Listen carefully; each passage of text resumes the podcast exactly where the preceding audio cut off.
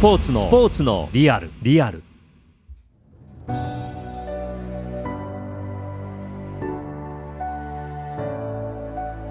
スポーツのリアル。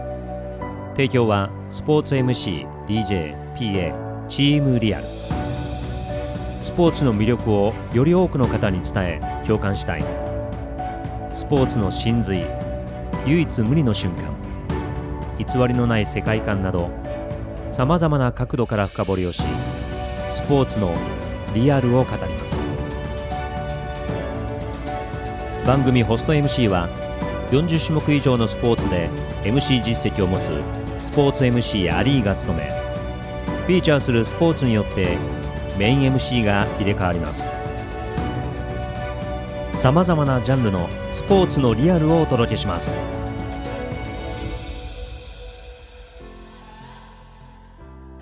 シャープ2のテーマはアクションスポーツフリースタイルモトクロス FMX ですメイン MC は引き続きワラポリスよろしくお願いします。和田ポリスです。今回も喋らせていただきます。お願いしますよろしくお願いします。シャープ1アップしましたポストをさせてもらいました。あのー皆さんにね楽しんでいただいているようなんですけどもどうですかぜひ感想はシャープ1。感想ですか。あのーいつも自分が喋った後の聞くと思うんですけど、まず自分の声が僕あまり好きではなくっていうか大嫌いなんですよ。自分の声皆さんもそうだと思うんですけどあの皆さんが嫌いってわけじゃないですよ。うん。皆さんが自分の声が嫌いってわけじゃないですけど うんうん。あの自分思ってる自分が普段喋ってる時にこの頭蓋骨の中で響いてる自分が聞いてる声とはい一旦それを外に出してそれを改めて聞く声ってうんうん全然違うじゃないですか。違うよね。違いますよね、うん。その声が一旦外に出した声まあ普段皆さんが僕の声と認識していただいてる声だと思うんですけどその声が実はあんまり好きではなくて でなおかつ喋り方が気持ち悪いですいやいねやそれはないわ。それはないわ。そう本人がそう言うと聞いてる方が気持ち悪いと思っちゃう。いや そうですねれはない和田さそれはない。それは間違いなくないです。しかもこんな喋る仕事しててそんなこと言っちゃうといやでもやっぱり、ね、完全にアウトだと思うんでいやあのー皆さん声で、えー、和田ポリスを想像してみてくださいまだねあのー本人と会ったことがない方もたくさんない方ももちろんいっぱいいらっしゃるとう思います。あはい、いやもちろん多くのファンがいらっしゃるんです。よただねいえいえいえ。この声とあのね、はい。雰囲気はね全く別物ですね。違うんですかね？違うんです。でも違うんですかね？でもし、うん、違う部分もあるしあはい。納得。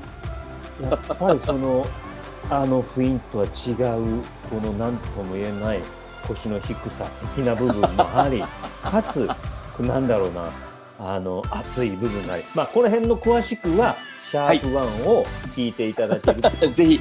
和田ポリスとはそして私スポーツ MC アリートの関係性も含めて、あのはい。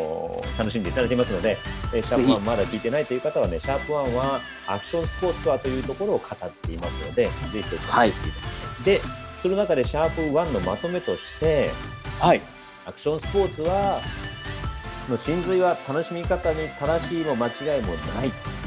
はい。唯一無二の瞬間はレベルに関係なく互いにリスペクトをし合っている。ああいう瞬間がもうたまんないぞと。そうですね。はい。偽りのない世界はという部分では挑戦を続けている。これも間違いないことだ。はい。といううーいやふうにえこのアクション語りましたね。ね語っちゃいましたね。言ってましたんで、語っちゃいましたね。あの、ええ。後で聞いてみるとええ。こいつこいつ語ってんなって自分のことを思いながら聞いてたんですけど。いやでもやっぱりそこに対して熱い思いが熱い思いがあるからね、うん。まあちょっと若干ねあのええ。諸先輩方ライダーの皆さんに対してははい。先輩方がいらっしゃってる今の世界ですから。で、はい我々がまたそれを、あのーバトンタッチしていかないといけない。まあまあそうですね。はい。だから、少しでも共感いただけたら嬉しい。ありがたいです。うん。よろしくお願いします。で、今回はその中から、はい。さらにアクションスポーツから一段階入ったフリースタイルモトクロス、出 FMX た。というところを話していこうかと思うんですけども、僕とはい今和田さんの、いあの、これは対面ではなく、ね、ウェブ会議ツールを使って、音声を、おまあ、録音していると。レコーディングしてるはい実はということなんですはいよね。でもまあモニターではね今アリーさんの見えてお顔をはい拝見させていただいていますノースリーブです。いや、真夏7仕様月なんで、7月なんで、です。そうです。まないや、7月は真夏ですよね。うん、そうはいそうそうそう。もう夏休みが始ままる月なんで。ではあるんですけども、この声を聞いて元気を出してもらいたい。スカッと話していただきたい。出るかな、元気。出して、出して、出してとか。ほら、出していただけ和田さんと喋ってたら、あ私はあの茅ヶ崎のオフィスの、おー今ね、僕、バランスボールの上に座ってるんですおお、暑い。さすが。よ。だから、ぐにゃぐにゃしてます。ぐにゃぐにゃ動いてます。で、ちょっと窓外見ると晴れてきましたよ。和田さんと喋り始めて。あ、さすがです和田ね。ポリスパワーじゃないですか。いや、僕のいる岐阜県は思いっきりまだ雨降ってますけどね。そうですか。じゃあ、ここから、はい話していきましょう。はいみんなの気持ちも晴れるような、あそんなね、えースポーツのリアルになればいいなと思ってますけども、早速、今回のその FMX、フリースタイルモトクロスとは、これ、FMX と聞いてピーンと来るかどうか、まあ、フリースタイルモトクロス、うん、なんとなく言葉から探っていくと、はい。ねえ、あ、自由にバイクが何かをするのかなっていうところぐらいがわかると思うんですけども、はい。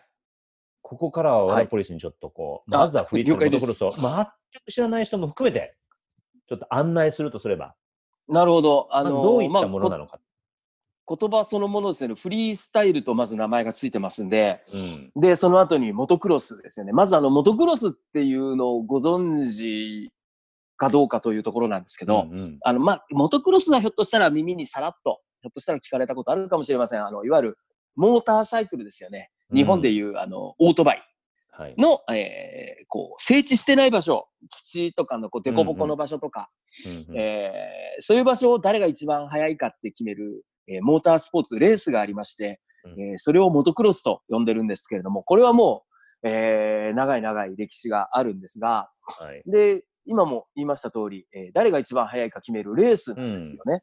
で、モトクロスっていうのは基本レースなんですが、えーその中から、えーちょっともう、レースじゃなくても、もうただ乗ってるだけで楽しいよっていう連中がちらほら出てきまして、うん。で、アメリカの方とかでですね、1990年代の半ばあたりから、えーモトクロスコースじゃない、アメリカってほら、あの、日本みたいに、いい狭くないんで、まあ日本もそんなには狭くないんですけど、うんうんあの乗るところがたくさんあるよね。勝手に乗っていい場所はいは こう、勝手に乗って、まあ勝手に乗っていいっていうのかどうかわかんないですけど、まあ俺の裏庭で乗っていいよっていうその裏庭が大きいんですそのその裏庭がやたらでかいんですよ。うんうん。で、そういうとこで、あの、ただ楽しむためだけに、えーモトクロス用のバイクを、えー乗り回してる連中が結構出てきまして、うんうんうんで、そういう連中が大きいジャンプとかをですね、バコーンと何十メーターも一気にドーンって飛んだりとか、うん。えーするんですけど、それがいわゆる、いその当時はフリースタイルモトクロスとは呼んでなくて、フリーライディングと言ってたんですが、うん。そのカルチャーがどんどんどんどん発展していって、今みたいなフリースタイルモトクロスというえうんカテゴリーといいますか、うんうん。まあ、本来カテゴリーというのもちょっと変な話なんですが、うん。えーいわゆる一般的に言うフリースタイルモトクロスというものに発展して、まあ、あのレースではない、か好き勝手に楽しんで乗るモトクロスと思ってもらえればいいのかなと思います。まあ、レースは何十台一緒にスタートし、はいそうですねのね、第一コーナー曲がるホールショットを誰が取るんだっていうところからね、スタートゲートパーンと開いて出てくはいるわけですよ。はい。これも本当に砂煙が半端ないし、大迫力じゃないですか。すごいですね。で、レースをめちゃくちゃかっこいいです。はい。うん、後方からの追い上げがあったりとか、はい。そしてその中の一つとして、はいジャンプセクションで、まあ、いかに早くはいバックサイド側に飛んでいくのかっていう、このコース上にそのジャンプとかがあるわけですよね。そうですね。うんはい。ジャンプがあるんですけど、まあレースなんで、うんなるべく早く走らなきゃいけないんですよね。はい一周にかかる時間をなるべく短くしなきゃいけないんで、あんまりうとん飛んじゃうと、宙に浮いちゃうと、上に飛んでパフォーマンスをすると、横、後ろから来たライダーに、抜かれちゃうんですよ。ジャンプで抜かれる可能性だってあるわけですよね。なるべくジャンプも、こう、なんていうんですかね、前に早く、なるべく逆に言うと飛ばないようにとか、そういうはい。走り方をレースの最中はみんなするんですけど、レーサーのみんなは。うん。えーフリースタイルは逆にそのジャンプを楽しんでる人たちなので、うん。なるべく、こう、えー、宙に舞い上がる 天高く舞い上がるような、スピードはもう関係ないんで、うんうんえーというジャンプを楽しんでるような連中なんで、もう乗り方がちょっと全然違ってくるんですけどね。はい。そんなフリースタイルモトクロス。モトクロスの中でも最後、もうこれ1位は決まったなっていうライダーが、最後ゴール前、チェッカーを受ける前の大きなジャンプで、わざとバーンと飛んで、こう車体をひねったりするじゃないですか。はい。はい。やりますね。おまあ客さんにそれも一つのアピール。アピールですよね。まあ、ね小的要素があり、まあ、そうの部分だけを集中させたのが、まあ、一つのフリースタイルモトクロスのフリースタイルモトクロスの要素の一つですね。うんはい。うんあのね、モトクロスのレーサーもみんな、あの、お客さんの前でレースやってるんで、うん当然プロライダーなんで、こう、お客さんに対する、えーサービスも当然やりますからね。うんもうんもうぶっちぎりの1位とか、うんあるいは逆にぶっちぎられちゃったとか、もあう、もう逆の場合もある。少々のことやっても、あの、うん。レースの結果には関係ないですよっていう時は、こう、ジャンプ飛んだ時に手を離してくれたり、足を離してくれたりとか、いろいろこう、アクロバティックな動きでお客さんを楽しませてくれたりっていう、はいもう、特にアメリカのライダーはやっぱり、すごくそういう気持ちが、みんなにこう、楽しんでもらおうって気持ちが、いっぱいある連中が多いからですね。レースの時もそういうのを見れる、見られるケースもありますよね。うんなるほどね。まはい。たそういうバックグラウンドがあって生まれた FMX が、はい。まあ、競技として、またショーとして、どんどんこう盛り上がっていいき始めたのは、かれこれ何年前ぐらいになりますかね。カルチャーが出てきたのが、1990年代の半ばで、うん。えーそこから、えーそれをショーとしたりとか、あるいは、それをショーとして見せたりとか、うんえーあるいはコンテストでやったりとかっていうのはやはり2000年前後ぐらいからうん始まったと記憶してますね。ですから20年ぐらい前ですかね。ね20年はいなんですよね。まあ、この20 20年が、ああ、もう20年もあるのかって思うか、はい。まだ20年の浅い歴史の中で これだけの盛り上がりを見せてるのかっていうふうに感じるかなんですけども、そもそもそれが日本にどう入ってきて、日本のこのフリースタイルモトクロスシーンの始まりっていうのは、はい。どういうものだったんですかね？えー日本の始まりはですね、まうん。あ、アメリカでそういったカルチャーが徐々に盛り上がってきまして、うんうん。で、アメリカでも小さなイベントとかが開かれるようになったタイミング、うんそれがやはり、えー1990年代の終わり頃なんですが、うん。日本のモトクロスライダー、そのレースをやってるモトクロスライダーたちも、えーアメリカにトレーニングに行ったりするんですね。やはり、ああのーうん。まあ今でもそうですけど、当時からもアメリカっていうのは非常にモトクロスの、えーその、ライディングの技術のスキルが非常にレベルが高い国なんで、えー日本のモトクロスライダーたちもシーズンオフにアメリカに行って、えートレーニングをして、えーアメリカのライダーたちに揉まれて、うん。で、えー日本のレースのために帰ってくるっていう風な、うん。えーオフシーズンの過ごし方をしてるライダーが何人もいるんですけど、うん。そういったライダーがまたその、当時もいまして、で、うん。アメリカに行って、えーモトクロスの練習をするわけなんですが、うん。そういう文化、カルチャーが盛り上がってきてるところにモトクロスの練習をしに行くわけですから、当然いろんな情報とか、なんなら向こうのライダーからすげえショーがあるから見に行こうぜみたいに誘われたりとか、うん。いろんなことがありまして、そのフリースタイルモトクロスっていうカルチャーが、えー今アメリカですごい盛り上がってるっていうのを目の当たりにするライダーが何人かいまして、うん。で、特に アメリカかぶれな、アメリカ大好きなライダーは、そこに非常に大きなインパクトを受けて、衝撃を受けて、うん。ひょっとしたら俺たちはこっちなのかもしれないと 思うような刺激を受けたライダーが何人かいまして、うんうんそんなライダーたちが日本に帰ってきてから、いや、アメリカ今やばいよ。こんなかっこいいことやってる、すげえよっていうので、日本に徐々に広がっていったっていう形ですね。うんもともとはこのレーサーが何かこう感じてこれはやばいと。はい。何かこう、レースをやってて、もちろん一生懸命レースをやってるんだけど、それ以外にもアメリカの文化が好きであるとか、アメリカの音楽、まあ音楽も文化ですが、いろんなアメリカの文化が好きな、えーモトクロスのレーサー、日本にもたくさんいますんで、うん彼らがアメリカに行ってそういううレース以外のカルチャーにすごくショックを受けて、いい意味でですね。うん、で、うわ、これはすごいな。ぜひ日本でもこんな文化、カルチャーを広げたい。うんえーそれの、えー先導役になりたいなと思ったライダーが、うんえー何人かいまして、彼らが自分たちで手作りでイベントを始めたのが、えーおそらく2000年ぐらいだったと思うんですが、うんその頃から日本で徐々に徐々にフリースタイルモトクロスというものが広がり始めたんじゃないかなと僕は覚えてますね。その頃の和田ポリスと FMX フリースタイルモトクロスの関係性はどうだったんですか？もうはい。その中にいたんですかいえ、いえ、僕はですね、うんえー当時まだ出身地の福岡にいまして、ね。うん。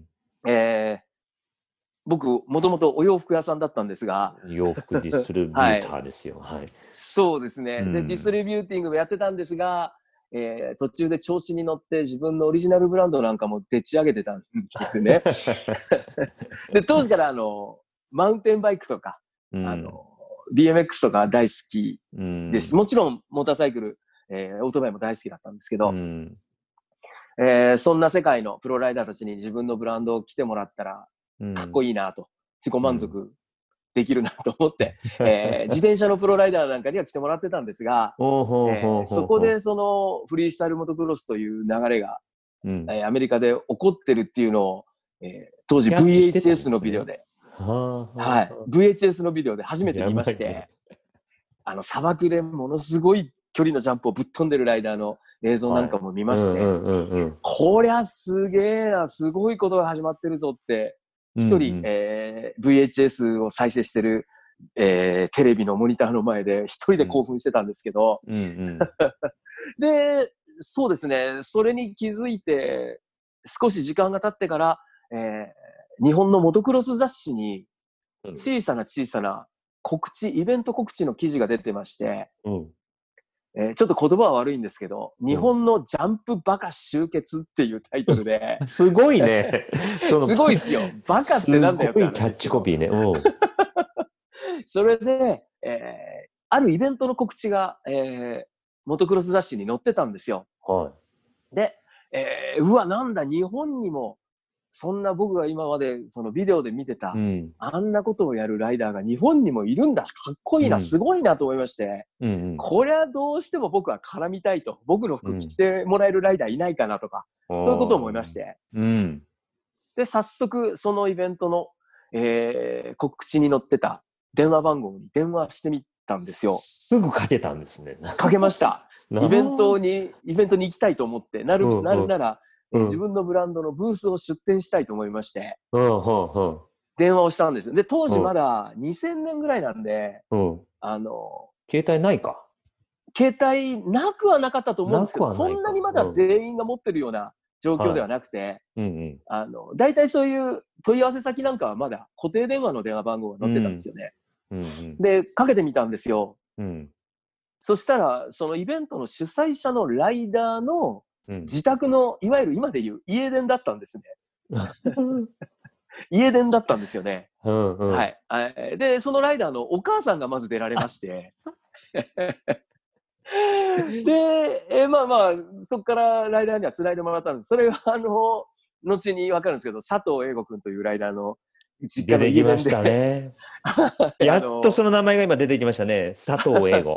佐藤英吾君家だったんです伝ね。説的ライダーです。うん。はい。で、英吾君とその時電話で話し、初めておしゃべりさせてもらって、うんえー実は福岡でこうやってうんアパレルの仕事をやってるんだけれども、うんえーこのイベントにブースを出しに行きたいんだけども、いそういうブース出店の募集とかされてますかと、うんえー聞いてみたところ、いや、ぜひ来てくださいよ。ありがとうございますって言っていただいてう、んで、えーでも福岡からですか？まあ、イベントは福島だったんで、英語くんちの近くだったんで、福島まで、はい、行きますっつって行ったんですけどね、それで、車に荷物積んで、それが、それがあの、はい、英語くんが最初にやった、えー、英語くんが最初にやったフリースタイルモトクロスイベントのモッシュライドというイベントでした、ね。うんこのモッシュライドも、あの、もう、はい。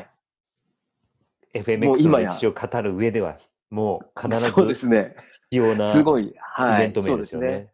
そうですね。モッシュライド。はいうんで。実は、はい、はい。はい。実はですね、うんちょっと付け加えると、うん。あの、これが日本初めてライダー主催のイベントかっていうと、実はそうではなくて、あ、そうなの？はい、その手前にですね、その何ヶ月か前に、うんえー、加賀明うん。選手とか、加賀明明君とか、えー加賀真一君とか、うん。えー鈴木大輔君とか、うん。えーその辺がですね、みんなでこう、集まってやろうよってやった、えーうんエアライブサーカスっていうイベントが秋田県で行われておりまして、うん。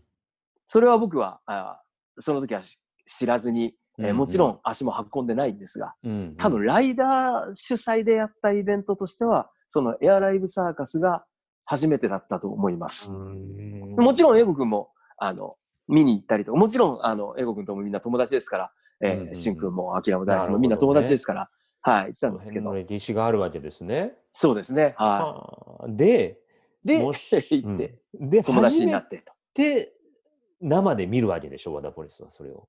そうです。初めて生で見ました。はい。その時の印象って覚えてるよね。覚えてますよ。あのーうん、結構微妙な、あのー返事になってしまうかもしれないんですけど、まだまだ当時はですね、うん。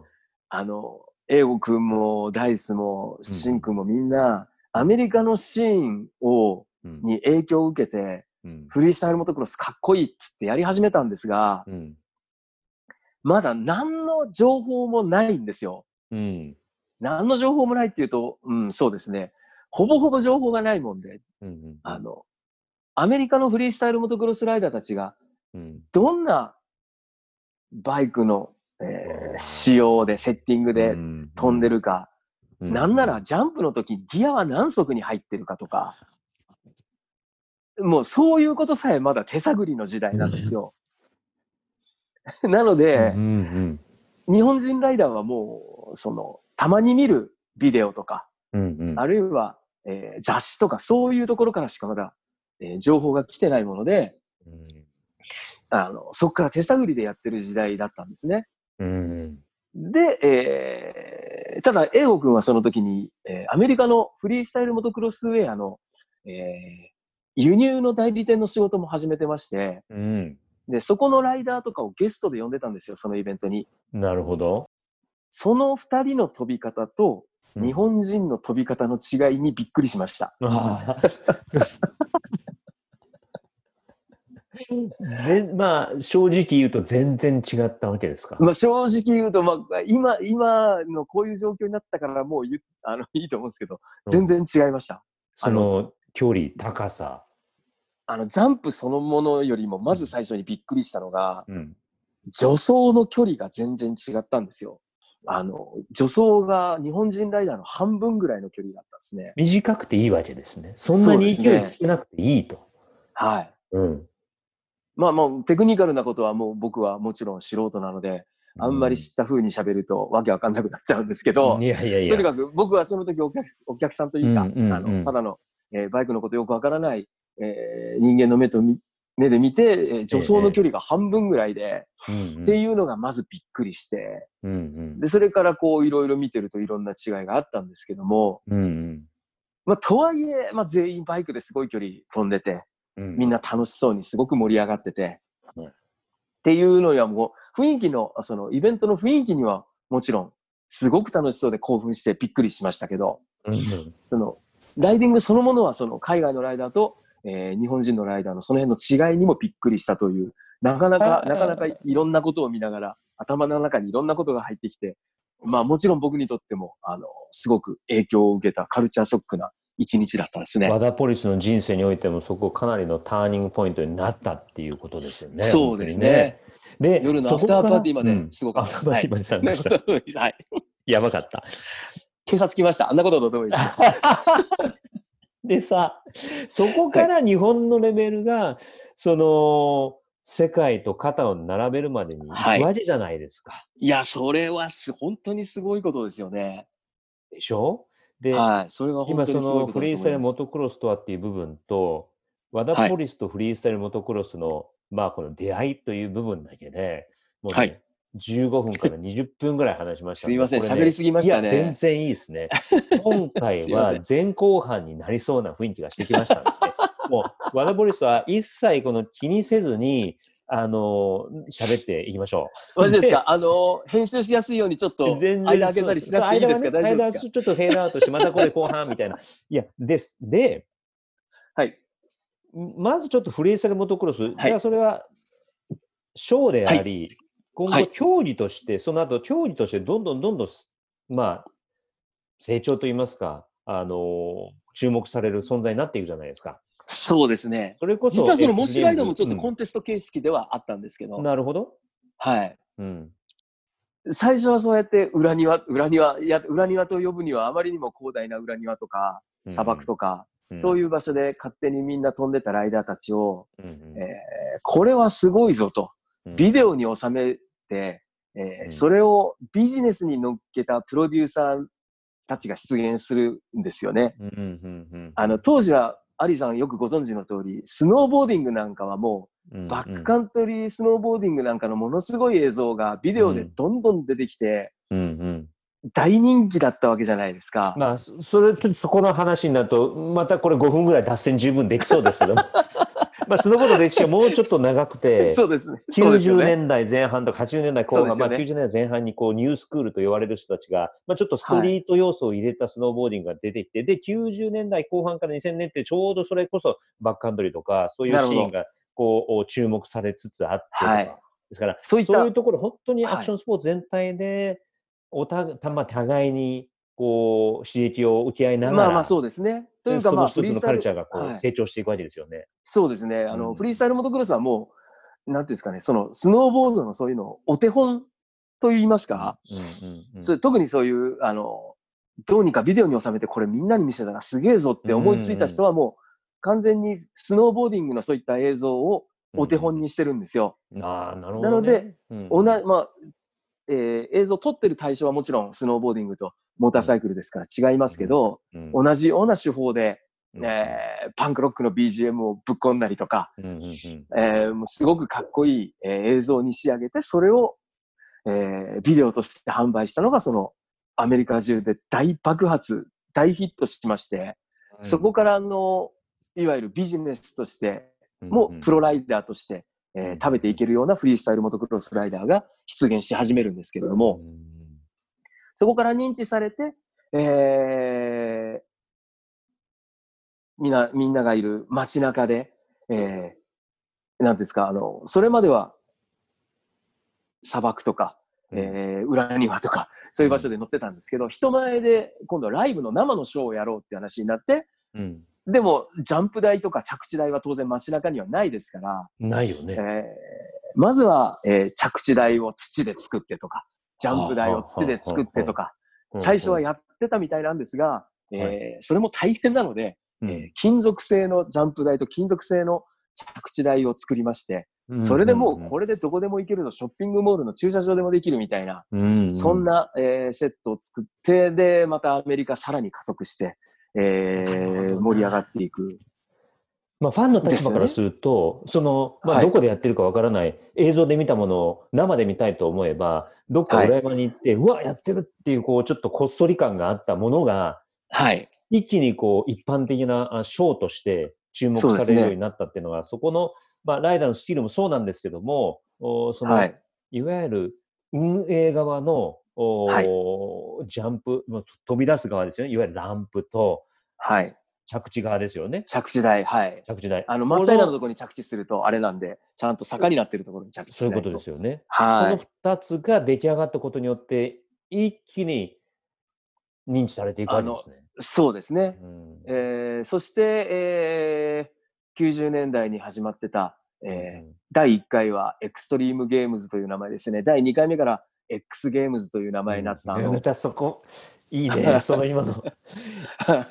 今アメリカのあの、ありがとうございます。はいとんでもないです。うんアメリカの、えーテレビ局が、うんえー主催した、えーはいいわゆるアクションスポーツ、エクストリームスポーツの、えーコンテストイベントですよね。X ゲームズに、最初はあれスケートボードと BMX だけだったと思うんですが、うんえー途中からフリースタイルモトクロスが加わりまして、ええそこでまた大人気になったという、えーそういったこう歴史のいろんなターニングポイントがありますね。うん。競技としてメジャーになったのはえーやっぱり X ゲームズっていうことなんですよね。メジャーに、まあもちろんそれ以前にも、あのーうんコンテスト形式でももちろんやってたとは思うんですが、うんうんうんえーもう全米、世界中に認知され始めたのは、やはり X ゲームズの影響がかなり大きいと思います。うんなるほどね。はい。うんそしてまあ、それからこうどんどん広がっていくんで、えーうん。フリースタイルモトクロスを初めて見たときに、もう競技として見てる方もたくさんいらっしゃるんで、うん。えーフリースタイルモトクロスっていう競技というふうな、えー感じで、えーフリースタイルモトクロスのことをこう喋るときにおっしゃる方もいらっしゃるんですけども、うんうん。うーんちょっと、えー、めんどくさいことを言うと、うん。えー競技はその中のほんの一部で、フリースタイルモトクロスっていうのは全体を見ると、えー競技だけではないですね。そのうん。フリースタイルモトクロスの中の一部の魅力として、えー非常に大事な部分でもあるんですけど、競技としても成立してますけども、うんうんえー全部としてはもうまさにフリースタイルなので、うんえー楽しんだ、で楽しんでる、えーそれだけで成立するスポーツだと、一応僕は思ってるんですだから。裏にあの乗って裏でこう一人で乗ってても楽しいし、そこにこう仲間とセッションするのも楽しい、それがフリースタイルモトクロスであり、そうです順位ね。を決めるジャッジがいて、観はい。客がいて、そこで決められたフォーマットの中で競技としてパフォーマンスをし、順位をつける。っていうのもそれもフリースタイルモトクロスだと思います。はい。でもう一つあるのがショーですよね。そうですね。あのーここに順位をつけるものがなく、パッケージとしてどこかに出向いて見せる。ショー。はい。これも一つのフリースタイルお客様の目の前で。はい。一応ライダーの中でこういろんな段取りを打ち合わせで決めたりして、いろんな見せ方で、えーお客様に楽しんでもらうフリースタイルモトクロスの迫力とか、いろんなことを楽しんでもらうショーもいっぱいあります。まあ、日本は、えーこのショー形式がほとんんどと言っていいと思うんですけど、はい。うん。まあ、ショーもそれこそある程度の流れは決めますけども、その時のやっぱりこの観客の盛り上がり方含めて、はい。あのテンションも含めて、ね、そうですねスタイルにどんどんとこう変わっていくっていうのが、はい見どころであって、台本なんかまずないわけですからね。もうほぼほぼないですね。ね。はい。まあライダーとしてあったとしては、も、うんはい。ライダーとしては、あと、ライダーとしてはというか、僕たち見せる側としては、うんえーお客様にいろんな形でこう、楽しんでもらいたいんで、うんうんうんあのーあの手この手を考えはするんですけど、うんうん まあ、そのあの手この手の中に一応台本で決めて、えーこの時はこの技を二人で揃えてやってとか、うんうん。えー誰それがこの技をやるんで、次のライダーはこの技をやるとか、うんうんうん。ある程度そういう台本を決めることもあるんですが、うんうん。まあ、そういったことをやりつつ、もちろんライダーたちの感性だけで、こう、その場の、いわゆる、えージャムセッションですよね。うんよくミュージシャンが、あの、譜面も何もなしで、はい、あのその場の即興で、アドリブで、えーリズムだけ入ってきて、リズムだけ入ってやることあるじゃないですか。うんああいうニュアンスうんで、ライダー同士のジャムセッションが、はいお客さんの目の前で繰り広げられることももちろんいっぱいあります。それがまたこれがまたかっこいいね。それはまたかっこいいです僕、喋ってる僕も予測不可能の展開なんで、あの、僕が多分一番面白がって楽しんでるんじゃないかなと 自負はしてるんですけど。いや、これね、で、この話で今、いろんなトリックをするっていう話になっていったので、ちょっとトリックの話に行こうと思うんですね。はい。ちょっと、はいあのまとめると、フリースタイルモトクロスというのは、その競技の部分もあるし、もともとははい。その、みんなでえ楽しく乗っていたもの、えそれはい。が競技として成熟もし、えそしてショーとしてもお世界的にもお本当に人気の高いものになっているというとはい。ころで、じゃあどういうトリックがあって、ファンはどういうところで興奮するのか、引き込まれていくのかですよね。はいちょっとそこを話していこうかと思うんですけども、はい。そもそもバイクがはい。飛んでいるっていうのはね、非日常じゃないですか。間違いなく非日常ですね。え？ってこう、何度も見ますよね。こはいれよくある、あの、ショー中に、そのショーを、FMX のショーを見ようとして集まってきてくれた方は、もはいうワクワクして見るわけじゃないですか。で、はい。たまたまそこを通りがかった人が、え？バイク飛んでるって、はい。びっあの衝撃は半端ないですよね。くりするでしょうね、きっと。えあの僕もあの本当ありがたいことにもうフリースタイルモトクロスっていうのを今はもう知ってるじゃないですか。うん。だから街中でもし、もし偶然見たとしても、あの、フリースタイルモトクロスだというのはわかるんですけど、もしうん。フリースタイルモトクロスっていうのを知らずに、うん。本当に街に遊びに行ったら偶然フリースタイルモトクロスバイクがあんな宙を飛んでるのを目撃した時のそのびっくり感。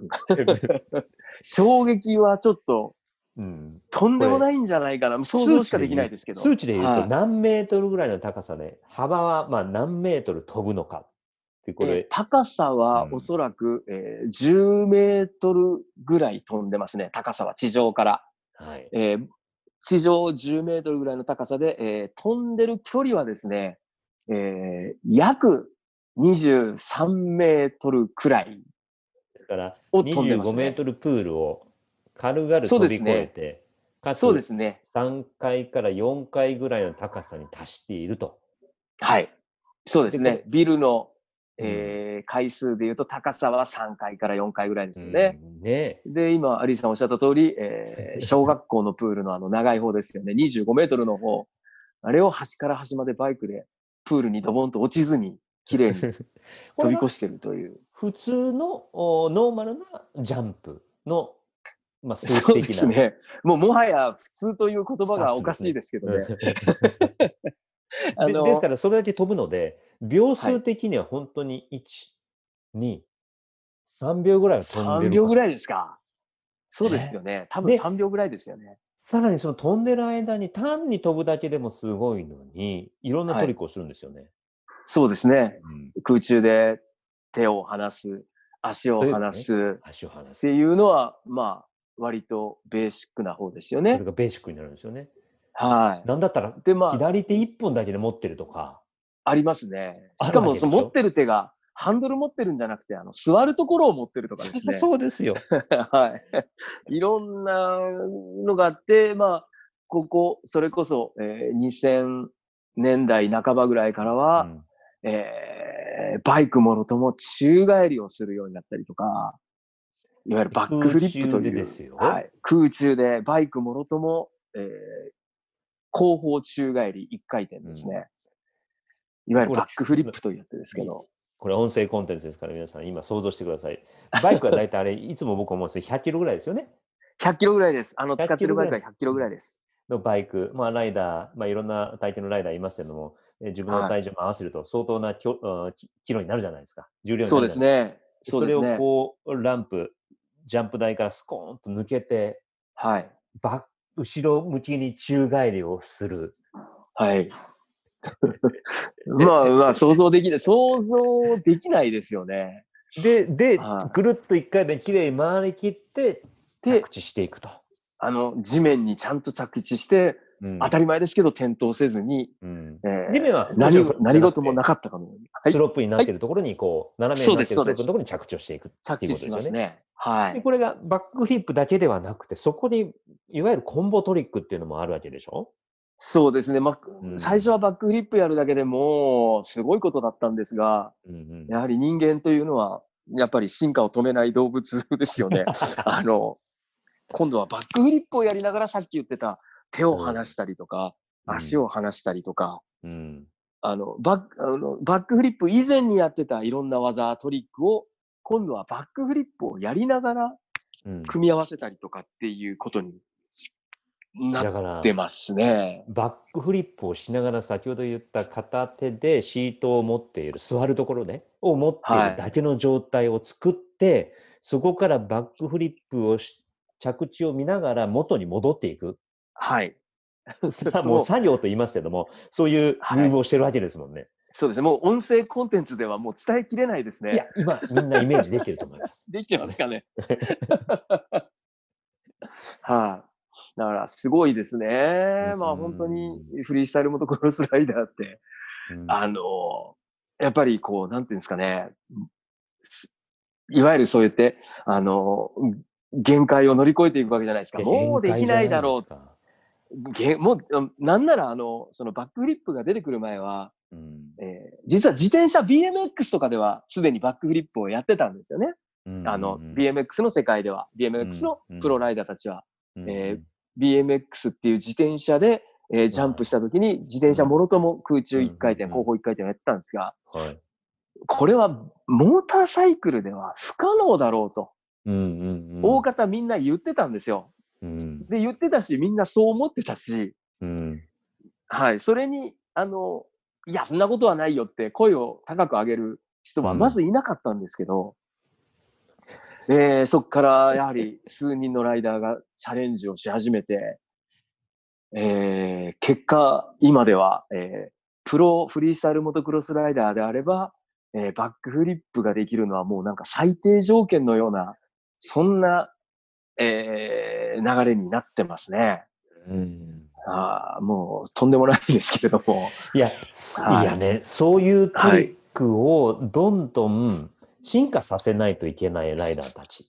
まあ、はい例えばコンテストで勝つために、それをはい進化させそうですねる。もしくははいショーでも、やっぱり初めて見たあー方がはい2回目、3回目と見ていくと目も超えていくし、はい。前と同じ技じゃなくて、これができるようになったっていうところもライダーも見せていくわけみなんそうですね。はい。っていうところで、次はその、んライダーから見たフリースタイルモトクロスは、もちろんワダポリスも、まあ僕もはい。飛べません。ライダーではないです。はい。飛べないです。わかんないですまあ。ワダポリスは何だったら飛べるかもしれません。いや、飛べないです。ちっちゃいのだったら飛んだことがあるはずです。なまあ、そうですね。あの、プロライダーがさ、さっき言ったその、うん25メートルくらい、うん23メートルから25メートルぐらいうんの、大雑把に言うと3分の1ぐらいですかね。うんうん。えー距離にして3分の1、約8メートルぐらいです。いや、でもはいそれでもね、車1台分ぐらいは飛び越えてるわけですから、そうですね。そうですね。まあ、我々このスポーツ MC の、まあ、まあ、モットーというかポリシーとしては、そのスポーツをね、で、はい。MC をさせていただくためには、そのやってはい。る、まあアスリート、まあ、この場合はライダーですよ、フリースルモトクロスの、はい。ライダーたちに。リスペクトを持つためにも、なやっぱりそれは一部でも体験しないと、やらないとそうですね。もちろん、同じことはもちろん、できない。同じことはもちろんできないんですけど、何か取っかかりだけでもやれれば、うんなんかまた違った視点から見ることができるかもしれないですしね。これはね、シャープワンでも喋ってましたね、そういえば。喋ってましたね。また同じことを 喋りそうですけど。いやいや、だから、そう、ライダーの目線で、えーこのはいフリースタイルモトクロスだということを、あの伝えさせてもらいますよって、語らさせてもらいますよっていう、ちょっと前振りなんですけども。前振り、そうですね。ライダーが 感じるまあフリースタイルモトクロスっていうのはどういうもんなんでしょうね。どういうもんなんでしょうね。うんいや、聞かれ、今、僕聞かれてて聞き返しちゃダメですよ聞きね。返したな。ううんまあ、ライダーがでこれもフリースタイルモトクロスにはまっていく一つとして、やっぱりこのファンとの、なんでしょうね、一体感というか、作っていく。もう、はいもちろん、この練習でみんなでこうセッションする、フリーセッション、まあ、フリーライドはいをしているっていうのも楽しいんでしょうけども、やっぱはいり、このショーとしてはい。見せるっていうこと？見せる。うんそうですね。あの、お客さんとの、あの、こう、やりとりはフリースタイルモトクロスは、やはり多いですよね。一本ジャンプ飛ぶたんびにお客さんがバーンって、目の前にいるわけですから目の前で、一本飛ぶたんびにお客さんが、うわ、すごいって言ってくれて、大きい声出してくれたり、拍手をしてくれたり、でで、ライダーはは、はいうん一本飛んだ後にお客さんの前を通ってまた、えー次のジャンプのための準備の場所に戻るんで、うんうんうんあの、その時にお客さんとこう、触れ合ったりとか、いわゆるハイファイブ、手を出し合って、こう、手をパシパシやったりとか、うんあるんそで、でねお客さんとのはいうん大きいですよね、きっと、やりとりが、レースよりも、うんその機会、チャンスは多いと思うので、ですね、ですね。で、はい。ライダーよく言うのは、観客の表情もある意味ちょっと見えてるって言いますよね。みたいですね。上から見てるって言いますね。うん まあ、会場によっては、たいなんで2階建てのところぐらいの目線で見てるファンもいるので、ちょうどジャンプした時に横を見ると、じ高さになったりとか。うわーってこう、イエーってなってる、この表情が見れたりすると。そうですね、そうですね。うんあの、天気悪い時はライダーのあの、ライダーってあのヘルメットかぶってゴーグルっていうのつけてるじゃないですか。あの、だいたい天気のいい日はみんなミラーレンズのゴーグルをつけてるんで、うん。うんあの、お客様の方からライダーの目は多分見える機会はそんなに多くないとは思うんですけど、あの、ライダーの方からはお客さんもちろん当たり前ですけど、バッチリ見えてるんで、うんあの、なんならお客さん、けきっと目が合ってるお客さんたくさんいらっしゃると思うんですけどね、お客さんが気づいてるかどうかわからないんですけど、うんうんうんそれぐらい、あの、お客さんとのこう、触れ合いというか、うん。えーやりとりが多いと思うんで、そこに魅力を感じるライダーもきっといっぱいいると思います。ね、はい。でそのじゃあ逆で話すと、ファンはそれだけ近い距離ではい。その FMX を見ることができる、はい。感じることができるわけですよね。ファン目線でこの FMX の魅力を語ると、もう、もう今まず一番最初にそのはい近さ、迫力、非日常、はい。そしてあの音、音、はい。いや、もう、何を一全番最初にあ部、りますか？全部。うーそうですね。現場、うーん、やっぱりあの、バイクがあの距離でジャンプしてるという、うーその、ひまさに非日常なその事実に、まずびっくりしますね。ね、しかも、人間がそれを操作してるという。そうなんです。ララジコンならわかるんですけど、ラジコンならわかるんですけど、人間がちゃんと乗って、あの、その距離を、羽もついてない、もともと飛ぶために、飛ぶための乗り物ではないものですよね。そりゃそうですよね。はい。まあ、もちろんモトクロス用のね、あの、うん戦競技用車両なので、うん。えージャンプには耐えれる、えー作るようにはなってるんですが、うんうん。あの、うん、でもまあね、あんな距離、僕たちバイクのことあまり知らない僕たちからすれば、バイクがあんな距離飛ぶなんて信じられないですから、まずは人間が乗って、ちゃんと乗って、あの距離をきちんと飛んで、うん。しかも危なげなく、あの、ちゃんと計算し尽くされて飛んでるという、えーうん事実が僕は一番インパクトがありました。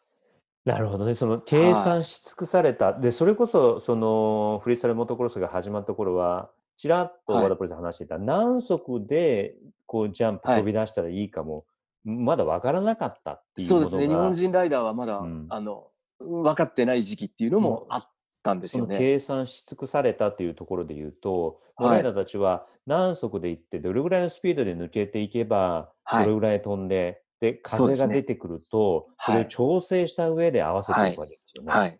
いや、もうす、すごいですね。頭の中でどれぐらいの要素のことを考えて、一本ジャンプ飛んでるんだろうって思いますね。いろんなデータを瞬時にこう判断してそうですね。ですよね。これですすごいです。もちろん、ん、うんあの手のスポーツ、あの手のねアクションスポーツ、エクストリームスポーツって、うんあの、やはりある程度の恐怖心を克服するそういう、えー勇気といいますか、うんそういうものももちろん必要だと思うんですよ。うんうんそれがゼロだと多分できないと思うんですけど、うんうんとはいええーその勇気だけでできるもんかっていうと、それもまた違うんだなと。あの、うんうんライダーと一緒に動く機会が増えてからは、余計、あの、そういうことをこう実感するようにうんなりましたね。やはり、ええ。その、すべての経験とかを積み重ねて、一本ずつ飛んでるという事実ですよね。。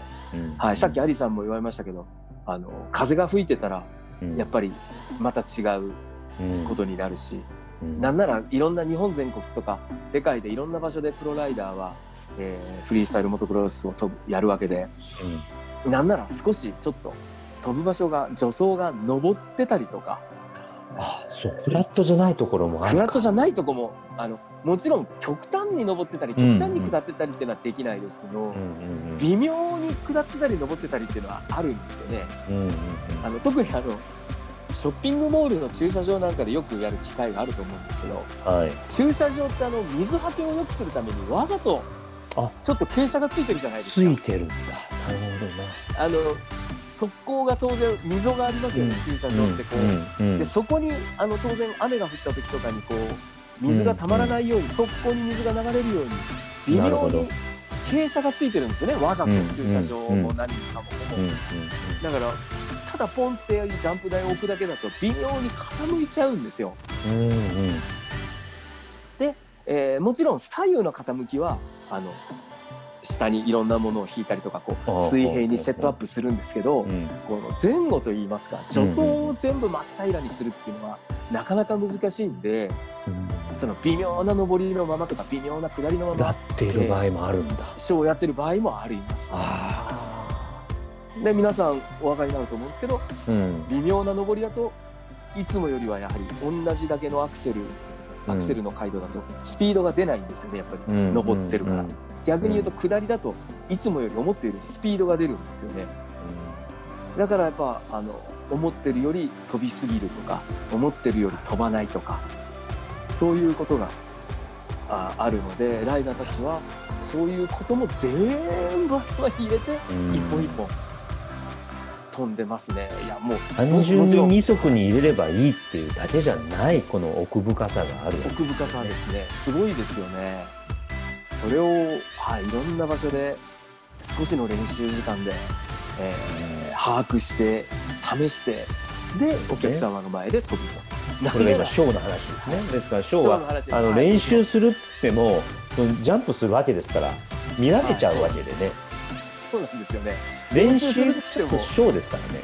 そうなんですよね。あの、もう本当にショーによっては、あの、たまに練習時間がなかったりする時もあるんですけど、だかうんらその時はもう、しょっぱな、一番最初にお客さんが入った時から、まあ、言葉、そういうことを使う時も使わない時もありますけど、いわゆる公開練習的な流れになる時もありまして、本当にそこの場で、そのセットアップをセッティングして、その場で飛ぶのは正真正銘、1本目の時からお客さんがいるっていう状況も実はあるので、えーそこをクリアするっていうのはもうすごい技術だなと横で見ながら思ってますけど。うん。その横で見ながら MC としはてい。多くのこの FMX のショーをね担当してきた和田ポリス。この MC 目線でのはい。FMX の魅力というのを後半戦。そしてはいフリースタイルモトクロスの魅力、まあ、真髄ですね。とかはい。このワードに迫っていこうかなと思いますので。ぜひお願いします。一旦ここで前半終了。おしゃべりしすぎましたすいません。いえいえ後半も絶対聞いてください。ぜひぜひまだまだ喋り足りないんでよろしくお願いします。ありがとうございます。それではこの後後半